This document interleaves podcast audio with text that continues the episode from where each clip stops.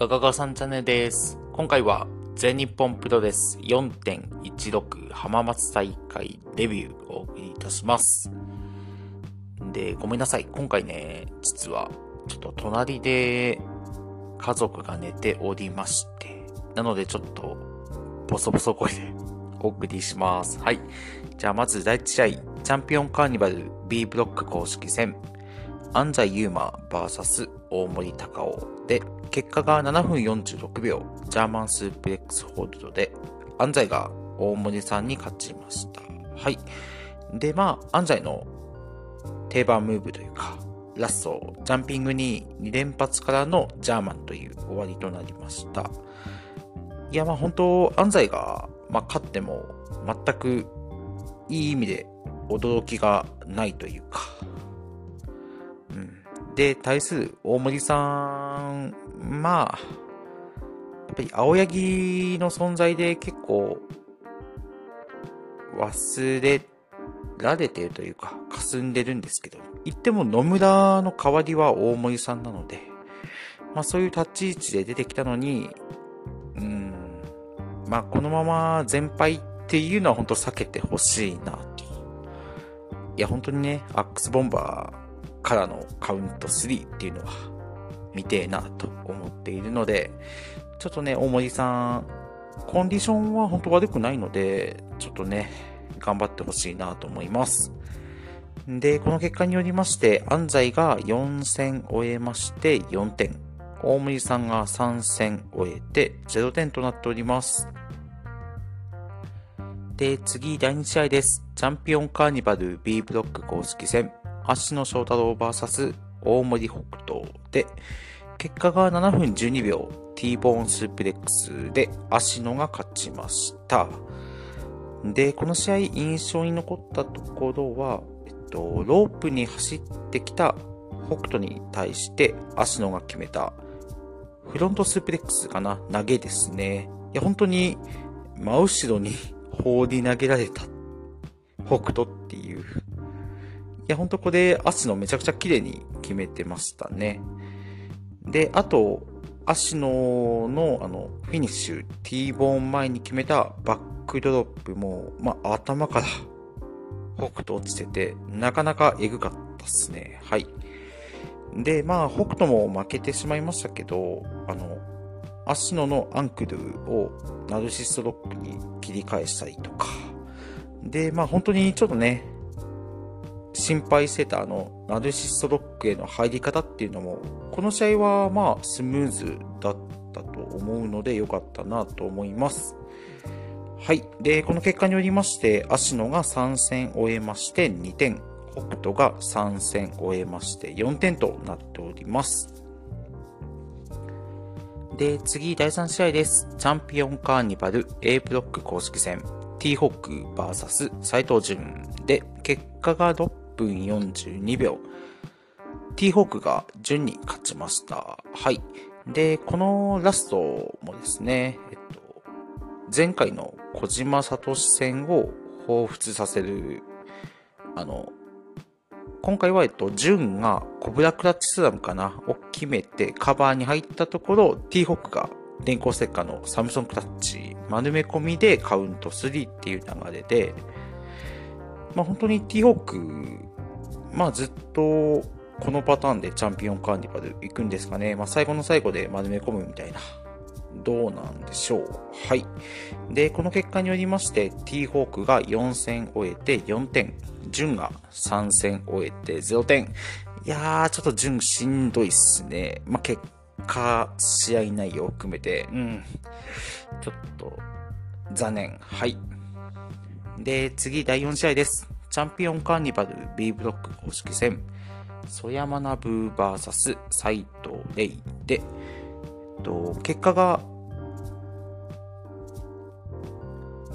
で、結果が9分17秒、パイルドライバーで、レイがソヤに勝ちました。はい。いや、まず、まあ、ソヤとレイ、まあ、並びますと、まあ、ほんとソヤが小さく見えちゃうというか、や、本当改めてね、例のデカさっていうのが、引き立つというか、まあ、やっぱでけんだなっていうのは 思いました。で、試合も、まあ、レイの干渉試合って言ってもいい内容だったかなと思います。で、それが、えっと、後頭部への弾道。で、正面からの弾道をぶち込もうと、まあ、フィニッシュ狙いですね。ロープに走ったところ、レイがカウンターのボディアタックですね。いや、このボディアタックもかなり強烈でした。うん。いや、本当に、剣王そや世界タッグチャンピオンですけど、ままず斎藤兄弟の挑戦受けなきゃ嘘だろっていうのは、うん。や、ほんとやるべきだなと思いました。で、次、第5試合は飛ばします。第6試合、チャンピオンカーニバル A ブロック公式戦、サイダス VS 本田隆起で、結果が4分32秒。なんと、ホンダがサイダスから勝利を挙げました。で、この試合、まあ、えっと、レフェリーが和田恭平、恭平さんというわけで、あの、これまでのホンダの、まあ、レフェリーを使っての攻撃とか、そういうのって神林さんだったんで、まあ、この日はまあどう出るかなと見てたんですけど、まあ最後の最後ですね、まあもちろん神林さんよりかはソフトな対応でしたけど、まあ京平さんを突き飛ばして、まあレフェリーの目を背けた。ところで、サイダスにローブロー。で、ラディアットぶち込んでカウント3というわけで。で、この結果によりまして、ホンダが4戦終えて6点。サイダスが3戦終えて4点となっております。いや、ほんとホンダ来てますね。はい。で、次、セミファイナルです。えっとチャンピオンカーニバル A ブロック公式戦、小島聡 VS 吉達で、そう、まず、これもね、えっと、コジと並ぶと、やっぱ吉達でけえなって改めて思いました。うん。で、結果が9分20秒、ラディアットでコジが勝利いたしました。で、まあ試合後、コジが吉達を称えるっていうか、そういう場面もあったんですけど、まあ実際これ新日ファン的には、このカードちょっとエモかったりするんですかね？どうなんでしょう？まあちょっと聞いてみたいななんて思いました。はい。で、この結果によりまして、コジが3戦終えまして2点、吉達が3戦終えて2点となっております。で、最後、メインです。チャンピオンカーニバル B ブロック公式戦、スワマー VS 石川修司で、結果が17分51秒。石川修司がスワマに勝ちました。はい。で、この試合、えっと、前半は、えっと、スワマがロープを持ち出して、で、そのロープを使っての戦法というか、えっと、石川の首にロープを巻きつけて、で、場外で大暴れっていうまあこれ、まあ現地組はそりゃ嬉しかった、楽しいかもしんないんですけど、まあ個人的にはやっぱり見たいのは これじゃないんだよなっていうのは強くて。で、それこそあの、まあ、この二人のシングルで言うとあの、2年前ですね、えっと、チャンピオンカーニバル、まあ、無観客での一騎打ち。まあ、それと比べちゃって ってなると正直物足りなかったかなと。ただ、まあそう言いながらも良かったと言える場面を挙げますと、あの、スワマのなだれ式ブレンバスターですね。いや、本当リング壊れるんじゃないかというか、振動でリングが波打つ感じを 受けました。はい。で、ラストが神声、ランニングにジャイアントスラムのまあ、大技コンボで石川が処理というわけで。まあ、やっぱり、スワマに決めるジャイアントスラム。このスワマに決めるジャイアントスラムがやっぱり一番好きっすね。はい。い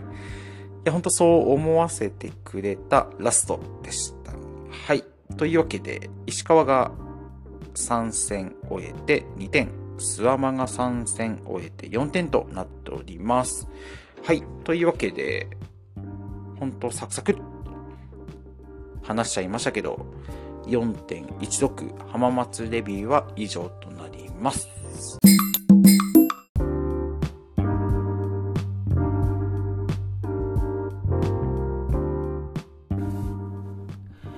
はい、じゃあ続けて4.22新潟大会。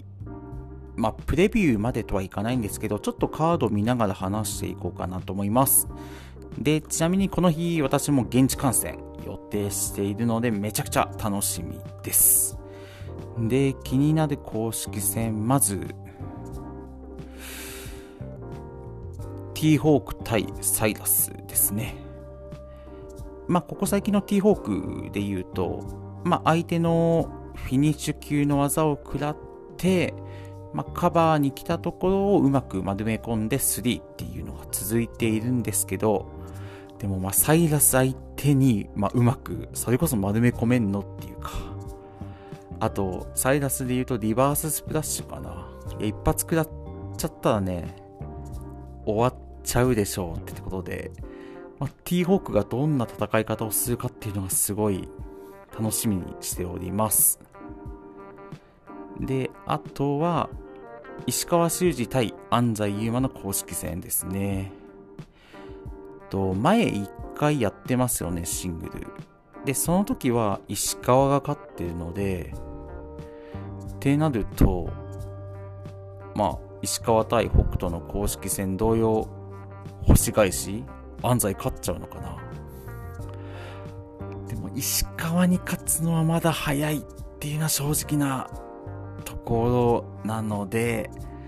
ここは、やっぱりちょっと石川、勝てで見ちゃうかな。ただ試合自体は本当に、それこそ前回もね、がっちりやり合ってたので、まあ、安西が、石川の攻撃を受けて受けてみたいな感じだったと思うので、まあ、今回も、まあ、新潟、まあ、地方ですけど、やっぱチャンピオンカーニバル。でも、試合順もな、でも、あんまり早い方で組まれると、多分あっさり終わっちゃう気がするので、ここでセミぐらいで見たいなと 思います。はい。で、あと、ま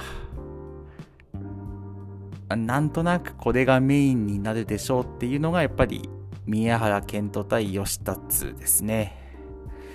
うーん。いや、ちょっとな。